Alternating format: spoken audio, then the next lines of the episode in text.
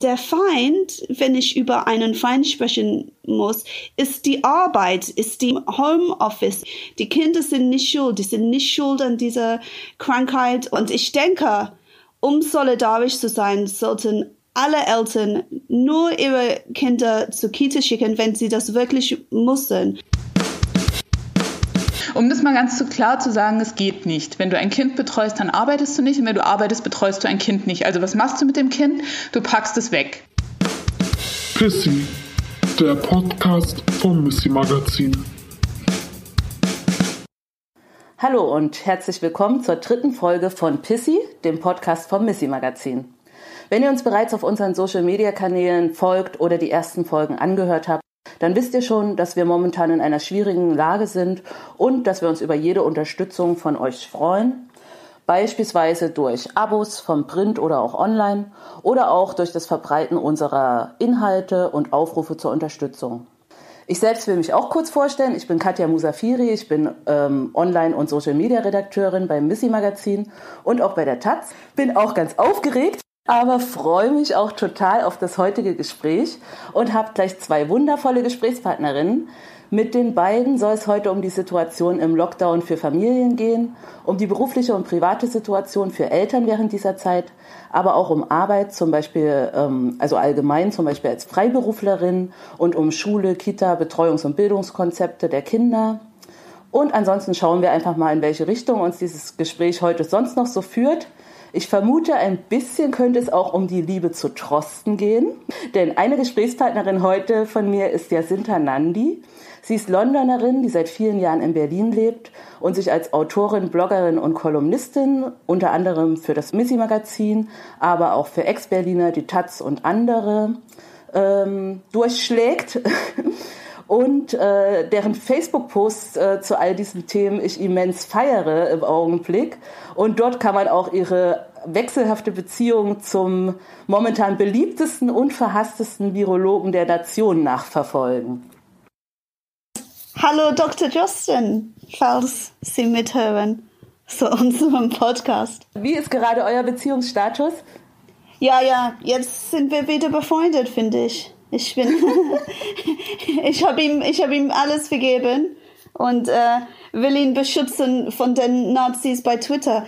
Die jetzt, jetzt sagen oh ja. alle die Nazis bei Twitter, es soll weniger Zeit mit Podcasten verbringen und mehr Zeit mit ähm, einem Impfstoff finden.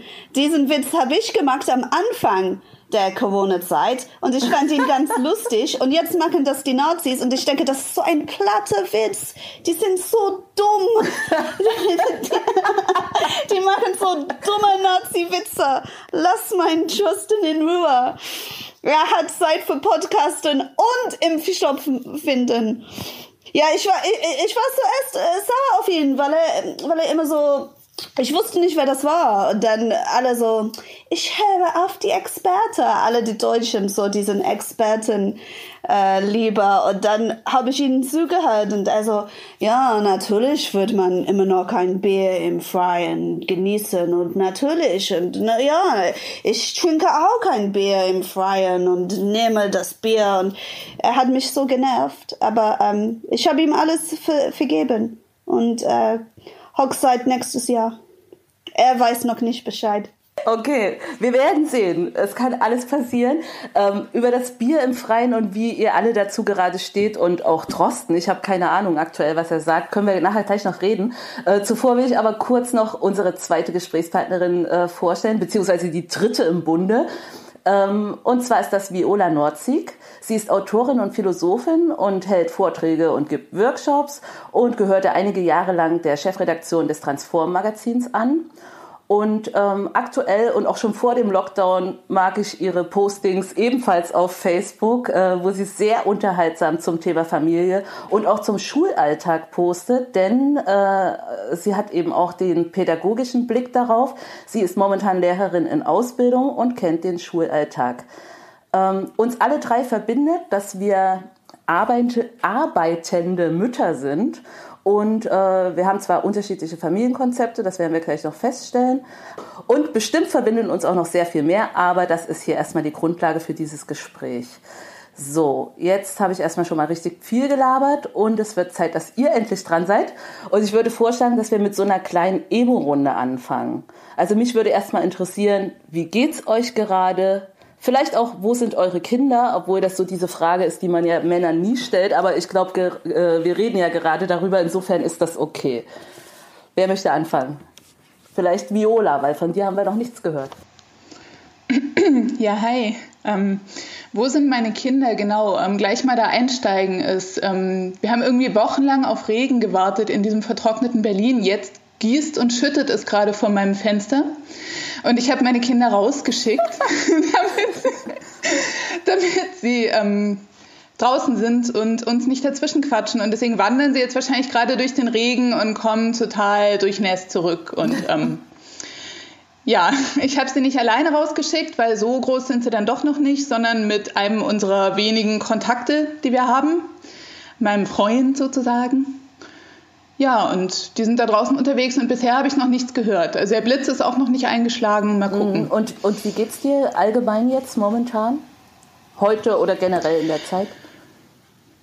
Heute bin ich sehr gestresst irgendwie, weil die Sicherungen ausgefallen sind und ich den ältesten Sicherungskasten der Welt in meiner Wohnung habe. Also wirklich den offiziell ältesten, an dem man auch gar nichts machen kann. Und ich frage mich jetzt, wird ein Elektriker, Elektrikerin kommen oder nicht? Oder wenn, wann? Davon ab, ich war extrem gestresst. Ich bin jetzt in so einer ganz komischen ähm, Anpassungsphase, glaube ich. Es kommt mir so vor, als sei alles schon immer so gewesen. Und irgendwie finde ich es auch ganz geil, dass niemand in die Schule muss. Aber ich glaube, darüber sprechen wir gleich noch. ja, mir geht's ähnlich. Und Jacinta? Also, mein Familienkonzept ist so ähm, verwirrt und, und komisch, dass ich glaube, das Wort Konzept dazu nicht passt. Ich, ähm, ich wohne momentan zusammen mit dem Vater meines Babys wir sind aber nicht mehr zusammen, aber äh, wir wohnen noch so WG-mäßig. Gerade eben ist mein ältester Sohn bei seinem Papa und der Kleine guckt entweder Kiko oder Disney oder vielleicht äh, Junior Nick. Er guckt manchmal Junior Nick. Ja, und wie es mir geht im Lockdown, ich glaube, dass es schon sehr ähm, psychologisch schlecht für einen ist, ne? Obwohl wir nie in Berlin einen oder in Deutschland einen wichtigen Lockdown hatten. Und obwohl es jetzt im Grunde genommen vorbei ist und obwohl niemand mag Social Distancing mehr oder nicht niemand, viele machen keine Social, Social Distancing mehr. Und muss ich auch noch dazu sagen, mein Sohn muss zurück zur Schule. Ich habe die, voll die Arschkarte, einen 15-Jähriger. Er muss, er muss eine S-Bahn, eine U-Bahn und einen Bus nehmen und er muss umsteigen am Neukölln, an der S-Bahn Neukölln. Und er muss auch, ich verstehe das nicht, er muss um 8 Uhr und manchmal um 8 Uhr 45 da sein. Das heißt, er muss wichtig in, wie sagt man das auf Deutsch, Rush Hour, ja, er muss wichtig in dieser genau. Rush Hour so gut wie eine Berliner Rush Hour ist das. Wir sind nie wie Tokio oder London, aber trotzdem, mhm. da kann man keine Social Distancing machen während des Rushdowns.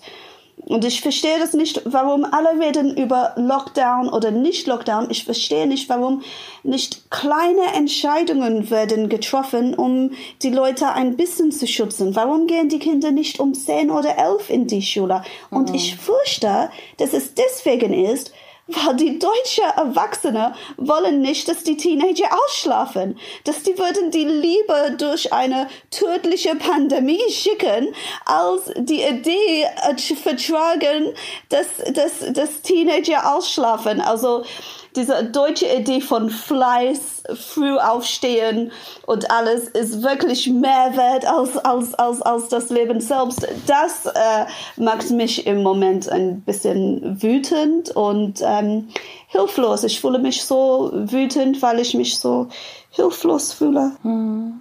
Verstehe ich total. Gibt's da irgend, also wie geht ihr damit aktuell um? Also hast du deinen Sohn gebrieft oder wie fühlt er sich damit? Ähm, also er hat mir gesagt, und ich will seine Schule nicht verpetzen, aber er hat mir gesagt, dass die Kinder nicht ähm, socially distancing machen.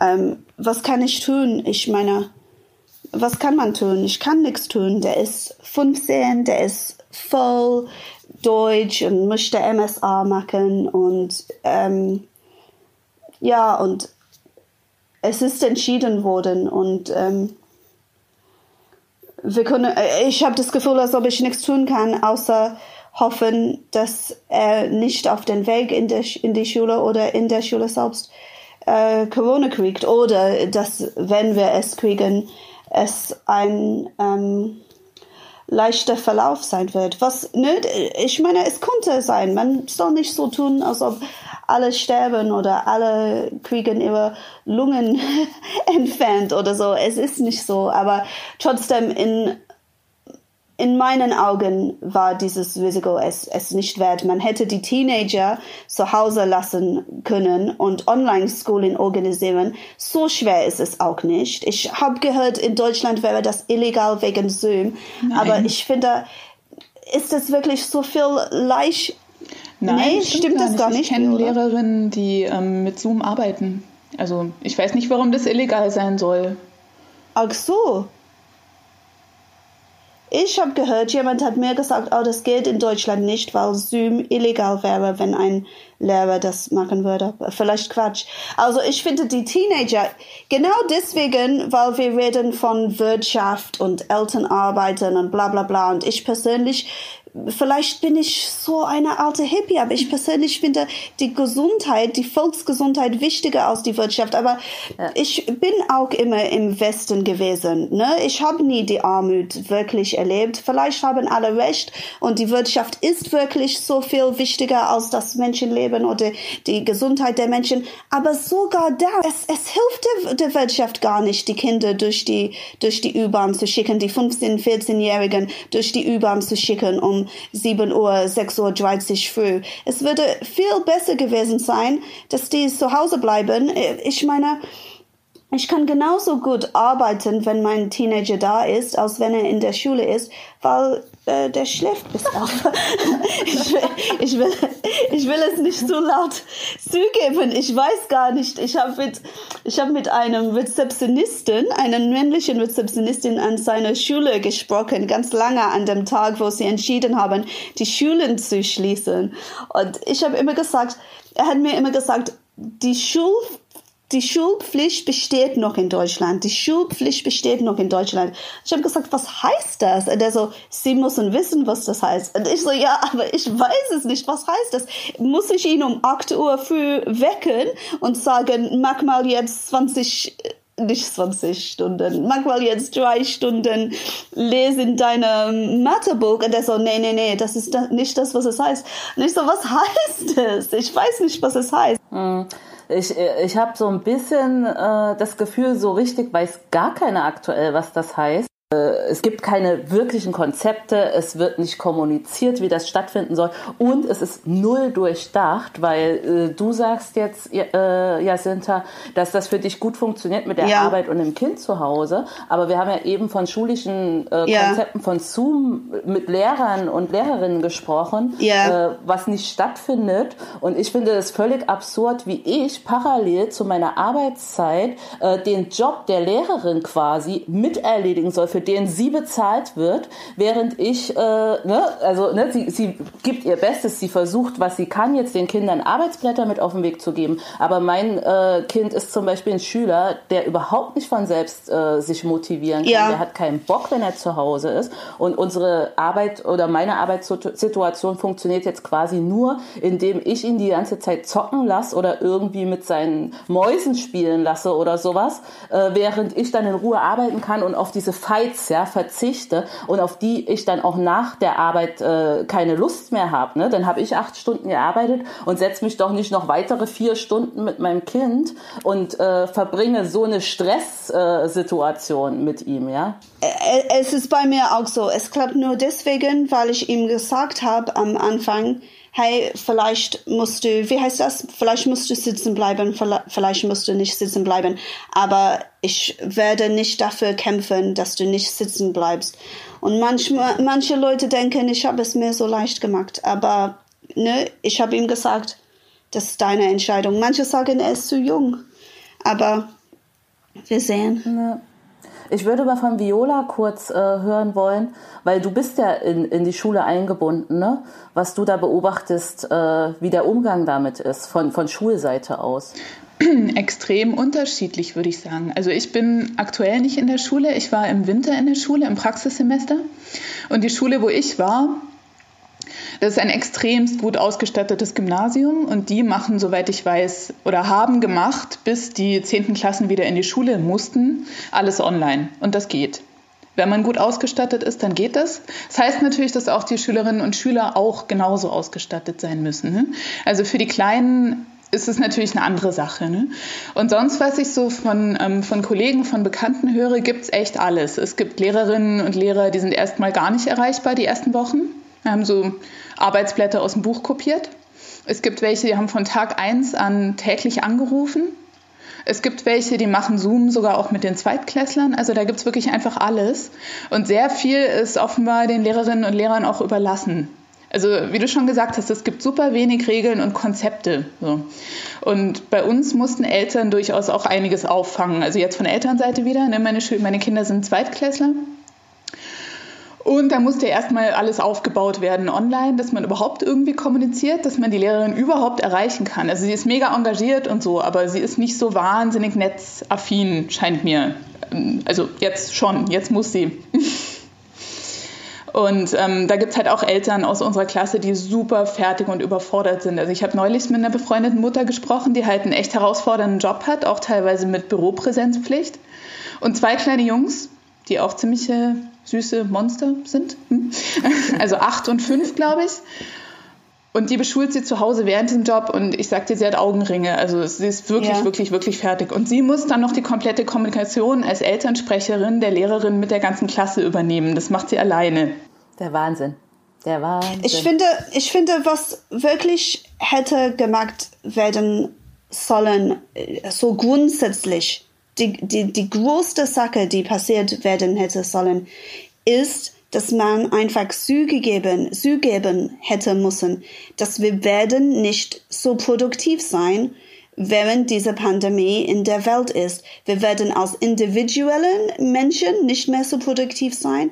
Unsere Kinder werden nicht so gut Schreibschrift und bla bla bla lernen und unsere Wirtschaft wir tun unser Bestes, aber es wird, es wird nicht so produktiv sein. Wir, dass, dass, dass das eine Weltkrankheit ist und dass wir auf etwas verzichten, weil was wir versuchen, ist, wir versuchen, dass alles läuft nebenbei. Und die Frau hat Augenringe, also die, die, die, die, die Menschen ertragen dass die, dass die, ihr wisst, was ich meine, die Menschen müssen, ja. die Menschen müssen Unmenschliches leisten. Ne? Ja. Und das, das und, geht nicht. Äh, ich habe auch ein bisschen das Gefühl, äh, dass unter anderem nicht nur auf den Rücken der Eltern, speziell in den meisten Fällen eben der Frauen, die ja oft diejenigen sind, die ja. den größten Teil der Sorgearbeit und der Kindererziehung und so weiter ähm, übernehmen, sondern es ist natürlich auch auf den Rücken der Kinder, für die das ja aktuell ja. auch eine Extremsituation ist, die ihre Eltern äh, äh geschwächt sozusagen nur noch haben, weil die versuchen die ganze Zeit zu rotieren und alles am Laufen zu halten, Schule, Kochen, äh, Haushalt, Arbeiten und so weiter und so fort. Und es fehlt doch eigentlich, was das Wichtigste ist, dieses die, die Zeit gemeinsam miteinander verbringen, sich aufzubauen oder den Kindern ja Halt anzubieten, die durch diese Zeit zu begleiten oder so. Also so habe ich das Gefühl, dass das zu kurz kommt, ja. Ähm, die, äh, ne, die haben ja. ihre Freunde von einem Tag auf dem anderen äh, komplett verloren. Deren Welt, was sie gewohnt waren, äh, die, die, der Schulbesuch und so weiter, findet einfach nicht mehr statt von heute auf morgen. Sie sollen ihre Großeltern und so weiter nicht mehr sehen. Ne? Das ist ja eine krasse Veränderung, die einfach auch erfordert, ja. dass man da als Elternteil äh, für sie da ist und versucht, ne, für die eigentlich die Welt so schön wie möglich weiter zu gestalten, was wir nicht schaffen können unter den Anforderungen, denen wir ausgesetzt sind, habe ich das Gefühl. Ich weiß nicht, wie das bei euch ist. Ja, total. Also ich finde, es fehlt halt vor allem an entspannter Zeit ja. irgendwie. Wir machen ja jetzt auf einmal, ich habe da auch viel drüber nachgedacht, warum kommen wir eigentlich zu nichts? Wir sind doch eigentlich fast die ganze Zeit zu Hause. Wir müssen doch alles irgendwie nacheinander machen können. Aber wir sind eigentlich überflutet von Dingen, die erledigt werden müssen, weil jetzt alles in so einem Rahmen geschehen muss, in dem man normalerweise nur zu Hause ist. Alles, was sonst draußen ist, Schule, Büro oder wo man sich sonst rumtreibt, ist alles jetzt hier. Und es fehlt halt wirklich irgendwie an dieser entspannten Zeit mit den Kindern einfach mal nichts zu machen. Also wirklich, wirklich dieses Abhängen und einfach nur irgendwie quatschen, lange am Frühstückstisch sitzen, was auch immer. Wenn die Kinder bei mir sind, wir haben ja dieses Wechselmodell, worüber ich übrigens verdammt dankbar bin gerade. Wenn die bei mir sind, machen wir jeden Tag Unterricht und wenn es nur ein bisschen ist. Denn wir müssen irgendwie ja diesen Kram schaffen, weil, wie Jacinta schon gesagt hat, es darf nicht stehen bleiben, es muss irgendwie weitergehen. Ja? Und wir machen schon relativ wenig, aber es gibt einen Zwang, es gibt einen Druck auch von der Schule aus, dass wir dieses bisschen müssen wir schon machen. Und wir kommen nicht hinterher, die anderen Eltern kommen auch nicht hinterher, alle machen sich Sorgen, alle machen sich Gedanken und es ist einfach irgendwie so ein ständiger Druck. Und ich habe wirklich auch von Kindern gehört, auch von Kleinen. Eine Freundin hat mir erzählt, dass ihre Dreijährige gesagt hat, sie würde jetzt gerne beim Zirkus wohnen, dann könnte Mama wieder arbeiten gehen. Ich meine, hallo, was kommt bei den Kindern an? Ja? Die sind teilweise jetzt auch schon ganz schön fertig. Ja. Ich muss sagen, mein, meins ist so klein, das Kleine ist so klein, dass ich glaube, er hat nichts bemerkt. Äh, ich glaube auch, wenn ich total ähnlich bin, er vermisst die Kita nicht. Ich versuche dann manchmal, dass er irgendwas sagt. Der ist, der ist, der ist nicht super klein, der ist kein Krippenkind oder sowas. Der wird drei im Juli, aber der ist ziemlich spät eingekietet. Der war, ähm, der war zwei Jahre, zwei Monate, bis ich überhaupt einen Kita-Platz bekam. Ne? Und ähm, ja, ich versuche, ich sag's ihm, die Miss Kita, der sagt immer nur Kita, aua. er, er, geht eigentlich gerne hin. Gestern hat er zum ersten Mal äh, den Namen einer Erzieherin gesagt am, am, am Frühstückstisch. Da habe ich mich gefreut. Aber ich denke, der ist so klein, dass mhm. äh, diese, diese, dieser Alltag bei ihm noch nicht Alltag war. Ne? Der ist immer noch ein kleines bisschen Baby. Man konnte ihn man konnte ihn zum Circus noch bringen und er würde mich sofort vergessen, denke ich. Ne? Also ja, äh, ja, das stimmt schon. Dieses einerseits genießen die Kinder das bestimmt schon, so raus zu sein aus dem System und irgendwie auch mehr Zeit mit Eltern zu haben oder für whatever, worauf sie halt Bock haben. Ähm, aber andererseits habe ich das Gefühl, das kommt doch, wenn auch bei manchen kleineren vielleicht auch eher äh, subtil, definitiv bei denen an.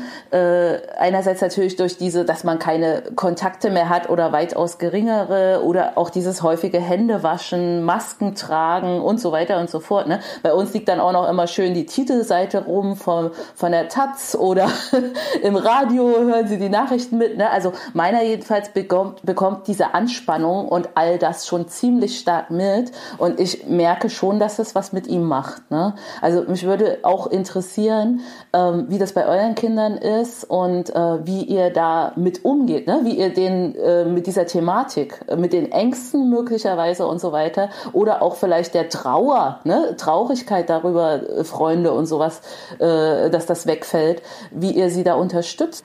Viola, vielleicht erzähl du mal, deine Zwillinge sind ja ungefähr im selben Alter, ne? Ja, ähm, die sind acht. Und ja, es ist speziell, glaube ich, weil sie Zwillinge sind. Die vermissen die Schule tatsächlich auch nicht. Sie sind super glücklich, dass sie nicht aufstehen müssen. Ich habe sie mehrmals gefragt, würdet ihr gerne in die Schule gehen? Die so, nee. Natürlich vermissen sie die Freunde. Bei uns ist es tatsächlich so, dass die Kinder sich häufig draußen sehen, weil es halt einfach so einen Ort gibt, wo die alle hingehen. Also es ist ein bisschen, es ist halt an der Warschauer Straße, aber es ist wie so auf dem Dorf, ja. Und, und alle kommen da irgendwann mal vorbei. Aber vor allem die ersten Male, als sie sich sahen, auch später noch, hast du gemerkt, das ist total traurig, die laufen aufeinander zu und dann bleiben sie stehen. Die wissen genau, sie dürfen sich nicht anfassen. Und die allerersten Male haben sie sich sogar nicht mal begrüßt, weil die so verunsichert waren, dass sie nicht wussten, was sie machen sollen. Ja. mittlerweile haben sie da echt einen sehr guten Umgang gefunden. Da ist schon Routine, schon so Gruß aus der Ferne und hey und renn los, ist super. Aber was ich eigentlich sagen wollte, ich glaube, was, was für die Kinder und für alle super anstrengend ist, ist dieses Geschlossene. Also äh, dieses Zurückgeworfensein auf die Kernfamilie sozusagen, wenn das wirklich in der Wohnung ist und wenn das klein ist und du kannst die Omas nicht sehen, du kannst die Freunde nicht sehen und da ist halt auch sonst niemand. Und bei uns ist es so, wir erstrecken uns als Familie, wir sind so eine Art Rhizom, wir erstrecken uns über irgendwie so drei Haushalte. Ja. Also klassisch eigentlich zwei im Wechselmodell, nur dass der Papa meiner Kinder wohnt noch zusammen mit einem anderen Papa und dessen Kind. Und die wiederum haben ihren anderen Haushalt. Und das ist dann sowieso schon so eine Kette, da kann man gar nichts gegen machen. Auch ansteckungsmäßig, da sind wir jetzt alle in einem Boot, das ist so. Und das aber tut total gut, weil das entzerrt. Die Kinder sind an verschiedenen Orten. Also beim Papa, bei mir und haben verschiedene Kontakte dadurch. Und ich glaube, das macht einfach einen riesigen Unterschied. Und was ich von anderen höre, wo die Kinder teilweise durchdrehen, wenn sie die Freunde auf Zoom sehen, weil sie sie nicht wirklich sehen können, und sich dann heulend auf den Boden werfen, dann erstmal ernst getröstet werden müssen und so. Und ich glaube, das ist halt wirklich diese, diese Geschlossenheit, dass man drin ist wie in so einem Käfig und kann nicht raus. Und das verteilt sich bei uns ein bisschen. Das finde ich großartig. Ja, das finde ich auch total wichtig. Ne? Also bei uns, wir sind ja auch nur zu zweit. Ne? Also mein Kind ist sowohl mit mir zu zweit als auch mit seinem Vater zu zweit. Und wir hatten eigentlich noch so eine alleinerziehende Mutter als Nachbarin, die sich aber dann eben auch, ihr war das alles zu heiß. Ne? Die hatte Sorgen, Ängste, dass sie es alleine nicht schafft. Obwohl wir da an der Stelle ein sehr gutes Supportsystem weiterhin hätten bilden können. Machen wir ja sonst ohne Corona eben auch.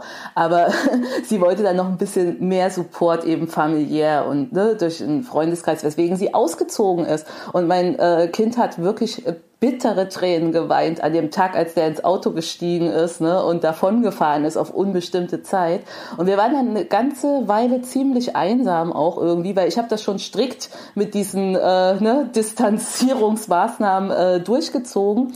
Aber irgendwann, es funktioniert ja einfach nicht. Bei uns äh, okay, aber ich meine, im Zweifelsfall ist das ja sogar gefährlich für Kinder, ne? wenn, wenn es ein äh, schlimmes Familiensystem beispielsweise gibt. Äh, ne? Oh ja. So, und äh, wir haben jetzt auch äh, mit meiner Freundin, die du auch kennst, Viola, so ein kleines Team gebildet, ne? wo wir uns dann einfach auch gelegentlich Ach, cool. sehen und äh, austauschen, dann eben auch mit dem Vater im Wechsel. Ne? So. Ähm, und ich glaube, diese Unterstützungssysteme, erst recht, wenn das sich jetzt wirklich noch über einen längeren Zeitraum hinziehen sollte, und wahrscheinlich wird es das ja, ne, sind da, glaube ich, sehr, sehr essentiell. Ja, Ne? total. Und ich verstehe nicht, wahrscheinlich haben die das so nicht gesagt, weil die dachten, die alle, dass alle sich nicht an Social ähm, Distancing halten würde. Aber ich verstehe nicht, warum als klar war, dass diese Blended Families, diese Blended Families immer noch den Kontakt haben müssen, warum man dann nicht gesagt hat, und Alleinerziehende dürfen auch eine andere Familie und dann zusammen socially distancing. Ich meine, ich kenne viele, die das sowieso gemacht haben, aber es war offiziell total illegal, oder? Ja. Ja.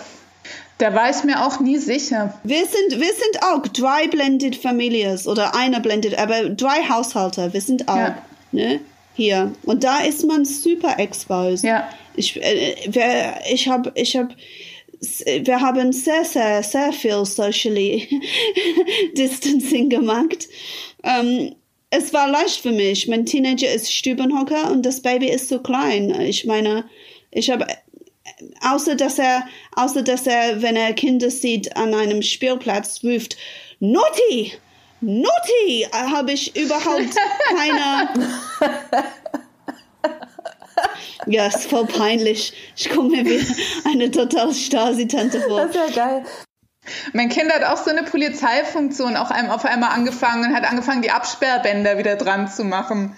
Das war mir auch so peinlich. Ich so, Alter, nie. Meiner ist voll der Rebell und äh, regt sich über alles auf. So diese ganzen, der, der, ich muss ihn teilweise, muss ich ihn, wenn wir von draußen reinkommen, ins Bad zerren und ihm die Hände waschen und sowas. Ne? Oder im, in der Bahn, mussten wir mal Bahn fahren, äh, nimmt er extra, ne, so provokativ zieht er sich seine Maske runter und also der hat so null Bock auf all das. Ja, so ein bisschen vorpubertär gefühlt schon fast. Aber ich habe das Gefühl, es ist auch so ein bisschen Abwehr dieser, äh, dieser Gefahr einfach, ne, dieser Situation, die er da spürt, die äh, einfach scheiße ist, ja.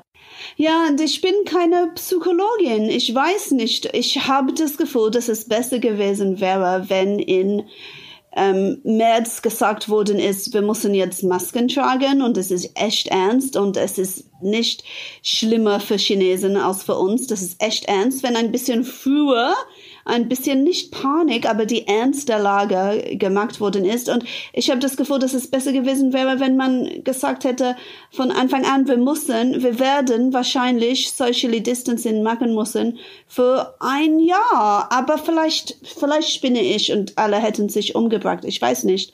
Vielleicht ist, vielleicht ist es gut, wie die es gemacht haben. Nicht, dass die so schnell gelockert haben. Ist, das, das ist zu schnell und sinnlos.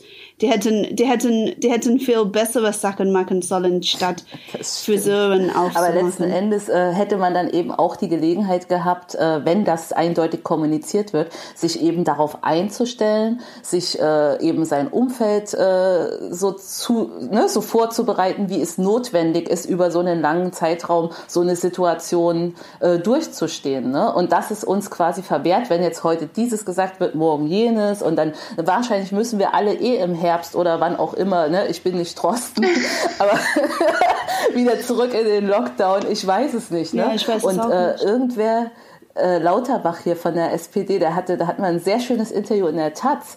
Äh, der hat, äh, der, der glaubt nicht daran, dass die Schulen im, im Herbst wieder so, wie sie vorab ne, äh, waren, äh, eröffnen können Ja. und plädiert eben dafür, dass man eben mal über Konzepte nachdenkt und ähm, dass es eben, was weiß ich, äh, geteilte Klassen gibt, die im Wechsel ne, mal in die Schule gehen, dass es dann kürzere Zeiten gibt, dass es LehrerInnen vor dem Tablet gibt, die eben im Klassenverbund so eine Art Homeschooling äh, dann für die, äh, für die Kinder anbieten und so weiter und so fort. Ne? Also ich glaube, man muss da wirklich langfristiger denken und äh, an neuen Konzepten arbeiten einfach. Ja. Was, was irgendwo fehlt. Mir fehlt das. Ich sehe das nicht so richtig, dass das passiert. Ich weiß nicht, ob ihr einen anderen Eindruck habt. Nee, ich habe auch so das Gefühl von so einem Hin und Her und auch von so einer Unklarheit und teilweise auch von so Wunschdenken. Also Jacinta hat vorhin schon gesagt, alle wollen, dass es wieder normal ist oder dass es immer normal war und alle tun so, als könnte es einfach normal bleiben.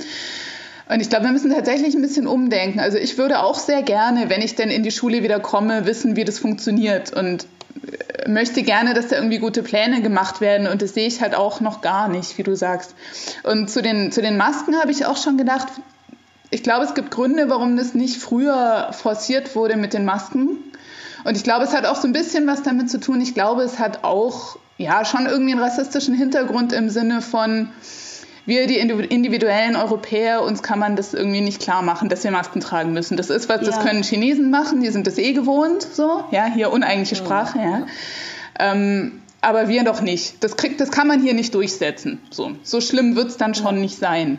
Also das Gefühl hatte ich schon lange. Also dass man einfach nicht glaubt, dass uns sowas Schlimmes passieren soll, uns privilegierten Europäern. So. Und jetzt haben wir den Salat sozusagen. Also ich bin auch ähnlich wie Jacinta wahnsinnig frustriert, dass wir nicht einfach noch ein paar Wochen mit einem relativ strikten Lockdown durchhalten konnten.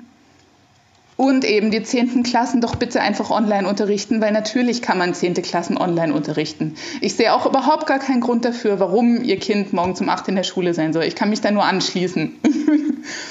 Aber dass es irgendeinen Zugang zur Schule geben muss, auch gerade für die Kinder, wo die Eltern sich vielleicht nicht kümmern können und so weiter, das schon. Aber der müsste halt anders organisiert werden. Ich verstehe auch nicht, warum das, was immer noch Notbetreuung genannt wird, jetzt so dermaßen ausgeweitet wird, dass im Grunde eigentlich jeder, die, auch in der Kita, jeder die Kinder in die Notbetreuung geben kann. Ich finde es Ja, toll für die Kinder, aber alle. Jacinta, du hast auch mal erzählt, dass eure, ähm, dass von eurer Kita aus das ziemlich verzweifelt klingt, so nach dem Motto, so, ihr dürft sie bringen, aber bringt sie doch bitte nicht, weil wir kommen eigentlich gar nicht klar. War das nicht so? Ja, die können die Hygienemaßnahmen nicht anhalten, weil so viele das in Anspruch nehmen. Und Genau. äh, ich glaube, meine Kita ist nicht die schlimmste. Ich will über meine äh, Miteltern nicht lästern. Wir haben, die haben 50 Kita im Moment und das ist ein riesengroßer Kita und die haben 50 von der ganzen Kita. Ich habe von Kitas gehört, wo die sehr klein sind und die Hälfte gehen oder zwei Drittel gehen oder drei Viertel gehen schon. Wow. Ich verstehe das, aber ich verstehe es auch nicht. Ja, weil diese Erzieherinnen, unsere Kitas sind so billig und diese Erzieherinnen verdienen so wenig. Und ich finde, die konnten sterben. Und die haben gesagt, als die gesagt haben, dass mit dem, als die, als die, die Regelung wegen der Notbetreuung geendet haben, haben sie auch gesagt, ihr dürft euch zusammentun und eine Babysitterin bezahlen. Ne, das war dieselbe, dieselbe, dasselbe Gesetz. Ich weiß, es ist voll kompliziert, weil jede zwei Tage kommt ein neues Gesetz, aber ich finde, das wäre menschlicher, als zu erwarten, dass, dass, die, dass die Kitas so wie normal funktionieren sollen und niemand krank wird. Ne? Und ja. was ich denke, ich weiß, äh, 6700 Leute oder so. Wir haben richtig niedrige Todesraten in Deutschland und wir mussten und sollen so dankbar sein. Aber wir wissen immer noch so wenig über diese Krankheit. Wir wissen nicht, warum mehr nicht Weißen in London und in Großbritannien sterben. Wir, wir wissen nicht, warum. Und an schlechten, dunklen Tagen denke ich, dass es eine Biowaffe ist, die die Nicht-Weißen angreifen sollen. Und an guten Tagen denke ich, dass es mit racialized poverty, mit Armut zu tun hat und, und vielleicht mit Vitamin D-Mangel. Ne? Aber wir wissen es noch nicht. Wir hätten uns die zwei, drei Wochen schenken können. Ne, das wäre ein Geschenk für unsere Gesellschaft und für unsere Armen und für unseren Schwachen, für die Vorerkrankten. Es wäre ein Geschenk für die, aber wir haben es nicht gemacht und man kann nicht so wütend werden. Noch nicht mal eigentlich Geschenk, sondern äh, im Grunde eigentlich unsere Pflicht, ja, auf eine ja. Art. Also das ist äh, ja. unfassbar, was da abgeht, ja, äh, wie diese ganze äh, na, diese ganze Privilegien hier gegeneinander aufgewogen werden und wer eben ganz oben steht, kann sich schützen und wer äh, ne, Probleme hat finanziell oder ne, prekär beschäftigt ist, wie auch immer, ne, ist einfach dem Ganzen ausgeliefert. Ich finde es eigentlich immer eine Schande, dass sogar wohlhabende Menschen den Kita-Gutschein bekommen und damit ziemlich billige Kita-Betreuung, deswegen, weil die Erzieherinnen so wenig verdienen. Es ist eigentlich immer eine Schande und diese ganze Putzdebatte, soll man eine Putzfrau bestellen in die Wohnung und bla bla bla und ist man Feministin. Eigentlich ist es genauso ein Quatsch, die Kinder in die Kita zu schicken, hm. äh, mit einer subventionierten Kita-Gutschein und jetzt ist Feminismus und jetzt sind wir alle gleichberechtigt und, und, und, und die arbeiten wirklich für wenig Geld. Aber jetzt, wo es vielleicht tödlich sein könnte, die, die, die Leiterin von unserer Kita, ich weiß nicht, wie alt sie ist. Ich hoffe, sie hört nicht so und ist viel jünger, als ich denke. Aber ich denke, die ist echt ein bisschen älter und dass deswegen die Briefe so verzweifelt klingen, weil die waren am Anfang gar nicht beängstigt, ne? Die waren am Anfang ganz ähm, sarkastisch und locker und die Schule, die zuerst in Berlin geschlossen worden ist, war auf die Straße von meinem Baby seiner Kita, ne?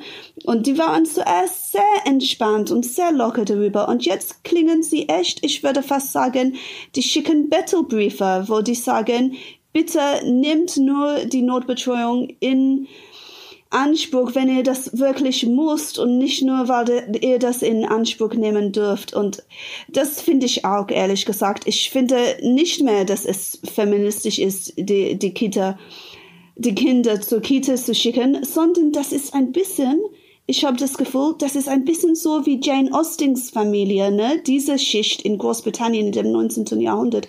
Die haben ihre Kinder zu der Amme geschickt im Dorf. Wusstet ihr das? Weil die haben gedacht, dass Kleinkinder sind wie Tiere. Und die haben die Kinder, die Kinder haben dann tatsächlich bei der Amme, bei, heißt es auf Deutsch Amme, ne? Die Krankenschwester, mhm. die sie gestillt hat. Ja. Und die haben bei der Amme, bei der Familie gelebt. Es war nicht überall so, aber es war bei Jane Austen so. Die haben da, dort gelebt, bis sie drei Jahre alt war. Und dann mit drei kamen sie zurück zu dem feinen Haus und die mussten dann teilweise die Aussprache korrigieren, weil die haben eine Unterschichts Unterschichtsaussprache gehabt, weil sie gelebt haben.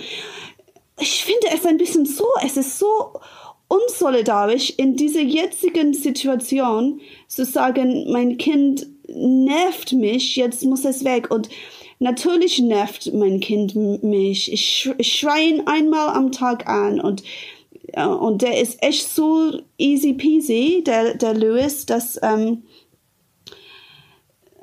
dass man ihn nie anschreien musste. Ich wirklich, ich bin einmal pro Tag, ich habe gestern zu ihm gesagt, for fuck's sake.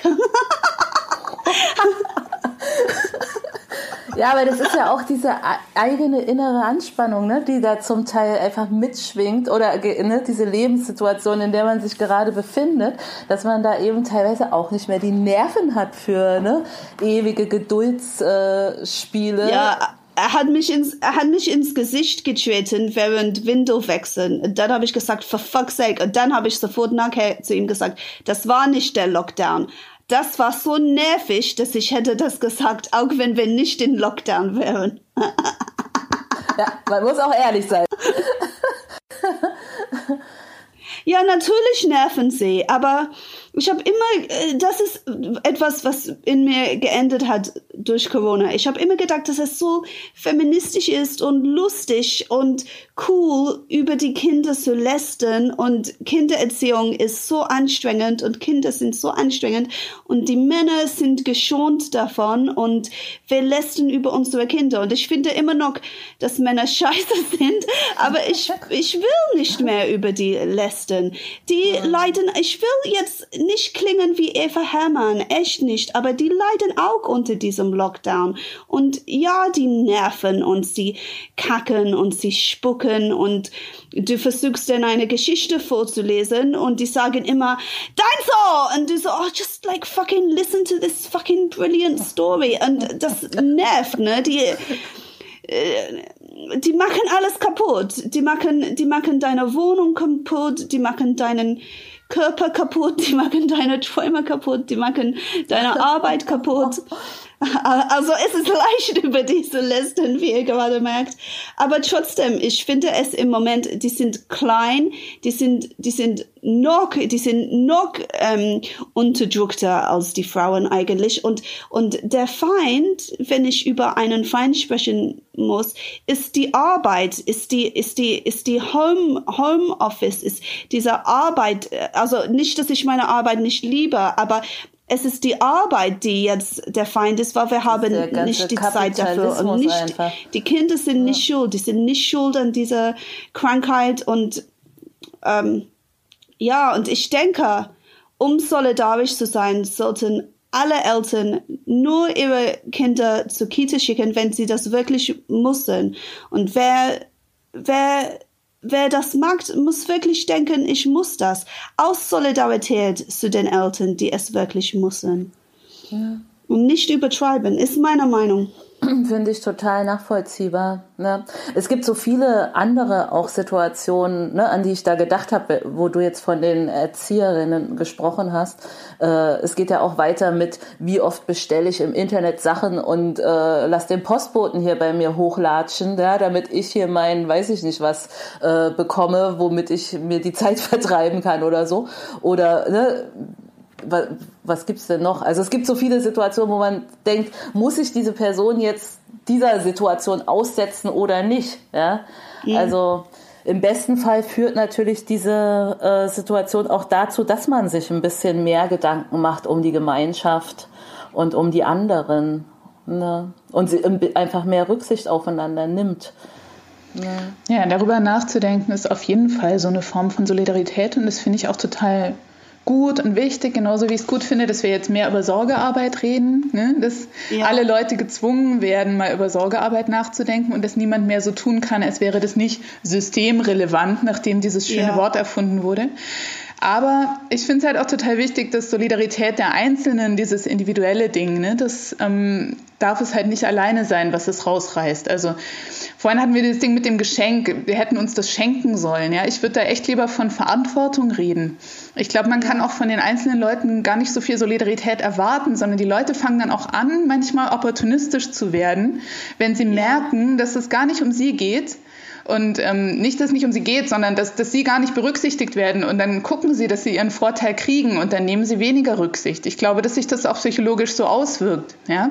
Wenn die Leute das Gefühl hätten, es wird Verantwortung übernommen für uns. Ja, diese Gesellschaft schaut irgendwie auch nach uns. Dann wären sie auch ein bisschen anders drauf, glaube ich. Hm, das stimmt. Wie seht ihr das denn mit so, äh, mit diesen ganzen Ideen, die es da gerade gibt, äh, sowas wie dieses Elterngeld, Corona-Elterngeld oder oh ja, äh, bedingungsloses Grundeinkommen oder sowas. Also ne, wäre das was, was euch in eurer Situation oder was, welches Konzept stellt ihr euch vor, was euch in eurer Situation aktuell von der politischen Seite her unterstützen könnte? Corona-Elterngeld wäre total wichtig. Also es wäre total wichtig, weil, wie Jacinta schon gesagt hat, die Arbeit ist in dem Sinn der Feind.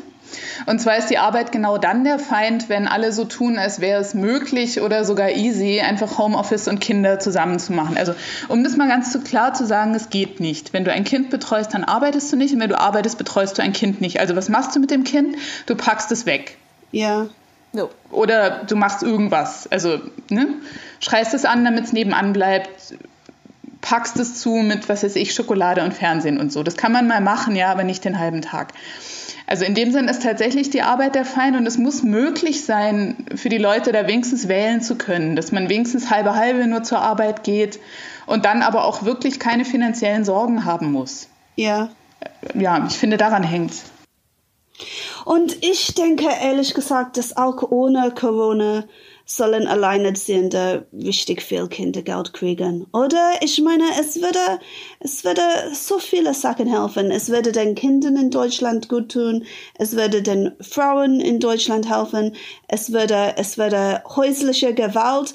So viel hat man über häusliche Gewalt in Rücksicht, in Hinsicht auf die Kita äh, öffnen gesprochen und sonst redet man nie über häusliche Gewalt. Aber wirklich, wenn Kindergeld für Alleinerziehende, Männer oder Frauen, wirklich, ich denke, 800 Euro wäre.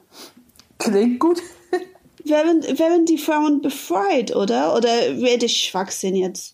Ich glaube, das wäre super, aber ich glaube, das wird nicht geschehen, solange die Leute glauben, dass das dann so eine Art Geschäftsmodell wäre, wie man das so gerne nennt. Ne?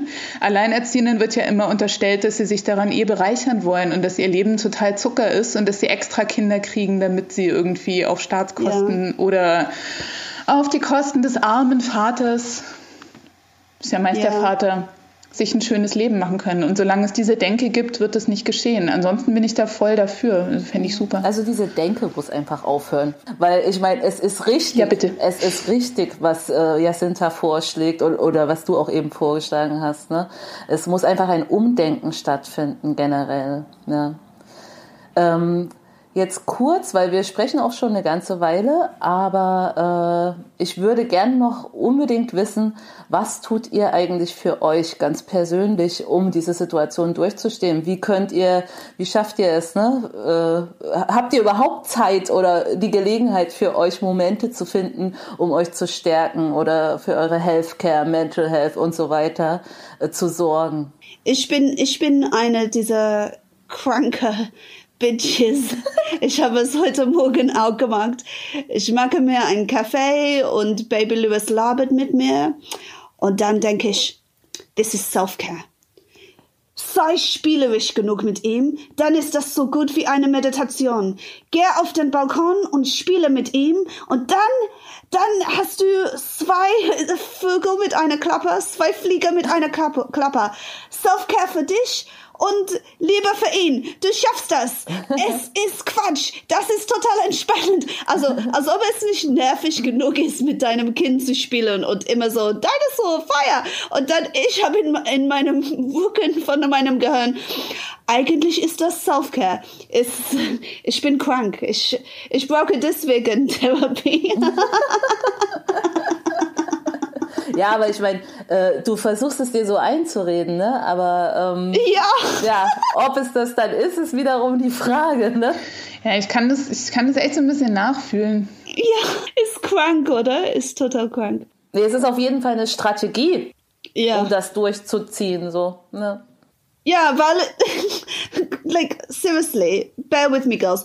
Es ist total fantasievoll, was die machen. Ist es nicht ein bisschen wie meditieren? Ja, die Frage ist ja auch, was äh, jede braucht so für sich, ne? Für die eine ist es vielleicht wirklich super entspannend, die Zeit mit ihrem Kind und das Spielen und äh, Kreativität, whatever. Aber eine andere Person braucht vielleicht ein, einfach mal eine Stunde Ruhe für sich selbst, in der sie was auch immer tut, ja. Ähm, genau, also gibt's diese Momente für euch, dass ihr wirklich was für euch tun könnt. Ne? Viola, du wolltest ja auch was sagen dazu.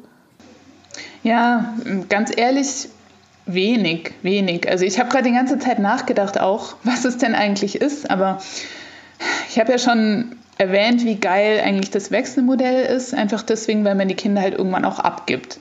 Und eben dann, wenn sie da sind, auch irgendwie die Ruhe für sie hat. Aber obwohl das so ist, habe ich das Gefühl, es bleibt wenig übrig, ganz, ganz, ganz wenig. Ich habe echt gerade überlegt, dann bin ich irgendwann drauf gekommen, was am ehesten noch für mich das Schönste gerade ist, ist tatsächlich telefonieren. In der Zeit, wo ich eigentlich unbedingt arbeiten müsste und weswegen ich dann irgendwie in die Nacht sitze, telefoniere ich stattdessen stundenlang, wenn ich irgendwelche Freunde finde, die gerade auch nicht arbeiten müssen.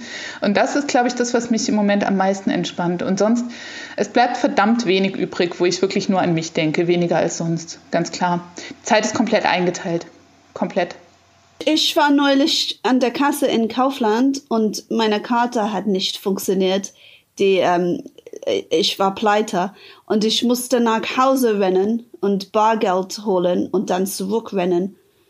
Also hin und zurück, so fünf Minuten. Oh, ich fühlte mich so gut. So mit ein bisschen Rennen. Ich habe gedacht, oh, deswegen joggen die. Ich denke immer, oh, die, warum machen die das? Ich sehe sie so und ich denke, warum machen die das? Wissen sie, dass sie nicht joggen gehen müssen? Und ich fühlte mich wirklich so sechs Stunden so, oh, oh, oh. Mein Teenager hat gesagt, was ist los mit dir? Und ich so, ich denke, weil ich zehn Minuten gejoggt habe eigentlich. Sehr ich habe heute Morgen auch das erste Mal seit drei Wochen oder so so ein äh, Zoom-Yoga mit einer befreundeten Yogalehrerin mitgemacht, ne? Und war danach so, also mir tut alles weh. Ich habe einfach gemerkt, ich bin gar nicht mehr beweglich, ja, die ganze Zeit am Laptop sitzen und irgendwie kaum rausgehen und gar nichts für sich tun. So, das äh, hinterlässt schon auch Spuren auf eine Art, ne? Und ähm, ja, irgendwas Schlaues wollte ich gerade noch sagen, was mir nicht mehr einfällt. Ja, aber ich finde, das, ne, das ist, was ich einfach auch sehr krass und schade finde. Am Anfang redeten immer alle davon, dieses endlich mal Zeit zu meditieren, endlich mal Zeit, die ganze Wohnung zu putzen, endlich mal Zeit, äh, den Garten zu machen und was weiß ich. Und ich war immer nur so, was Garten, was meditieren, keine Ahnung. Ich habe Zeit für gar nichts mehr, noch nicht mal unter die Dusche zu gehen oder äh, ja vernünftig einkaufen zu gehen oder äh, Essen zuzubereiten. Also ja. es war einfach nur Chaos und irgendwie versuchen, den Laden am Laufen zu halten, so dass wir wenigstens das Minimum ja sozusagen erfüllt bekommen. Und, ich, ich äh, verstehe es gar nicht, ehrlich gesagt. Ich denke, dass obwohl ich voll viel zu tun habe, habe ich doch mehr Zeit, als ich habe. Ich denke, das muss der Stress sein, weil ich schaffe nicht mal einen Roman zu lesen. Jemand hat mir Housekeeping geschenkt und ich versuche, äh, und normalerweise lese ich und ich, ich denke, vielleicht ist es der, der Stress von der Situation, dass ich nicht weiß, wie das weitergeht. Ich habe auch bemerkt, ähm, mein Gedächtnis ist schlimmer geworden ne? Ich denke vielleicht Stressreaktion, ich weiß nicht. Bei uns fängt es jetzt mit Schlaflosigkeit an. Wir haben immer so geil geschlafen alle. Ich habe so Kinder, die legst du abends hin und die sind weg, zehn Stunden lang. Und jetzt geht's los. So heute Nacht standen sie um halb zwei an meinem Bett und meinten, Mama, ist es morgen und wir wollen was trinken? Und ich so, ja, wahrscheinlich ist es morgen. Und ich tapp so nach nebenan, guck auf die Uhr und so, ey, es ist zwei. Wenn wir bitte wieder ins Bett gehen. Und dann haben wir irgendwie alle eine Stunde gebraucht, bis wir wieder runterkamen. Also damit geht's jetzt langsam los. Hm. Ne. Also es äh, ist jetzt eigentlich ein blöder Ausstieg, das so festzustellen, dass alles einfach nur Wahnsinn ist, ja. Aber so ist es. Und äh, ja, versuchen wir trotzdem irgendwie für uns alle das Beste draus zu machen. Ich freue mich, dass ihr dabei wart, dass ihr heute mit mir gesprochen habt über diese Themen. Ähm, von Viola gibt's äh, bei uns auf missymagazin.de auch noch äh, einen tollen Text zu diesem Thema zu lesen. Könnt ihr alle mal raufklicken und bestimmt äh, gibt's auch bald wieder was Neues von von Jacinta. Ja. genau. Wollt ihr noch abschließend irgend, irgendwas loswerden? Irgendwas, was ihr unbedingt allen mal sagen wolltet? Das Einzige, was ich allen mal sagen will, ist, macht euch nicht zu viel Stress, es wird alles wieder gut. Sehr schön. Ja. Ja, wir müssen, wir müssen uns und die Menschheit vergeben. Ja. und auch Trosten vergeben, bitte. Aber hast du ja schon. Ja, ich liebe ihn. Schon süß. Manchmal sieht er süß aus und manchmal so hässlich. Der tut mir leid dafür, aber. Das ist wie so ein Vexierbild. der ist okay. Beste Abschiedsworte. Genau. Also ich würde sagen, der Podcast an sich ist jetzt beendet. Super, dass ihr alle mitgemacht habt. Pissy, der Podcast vom Missy Magazin.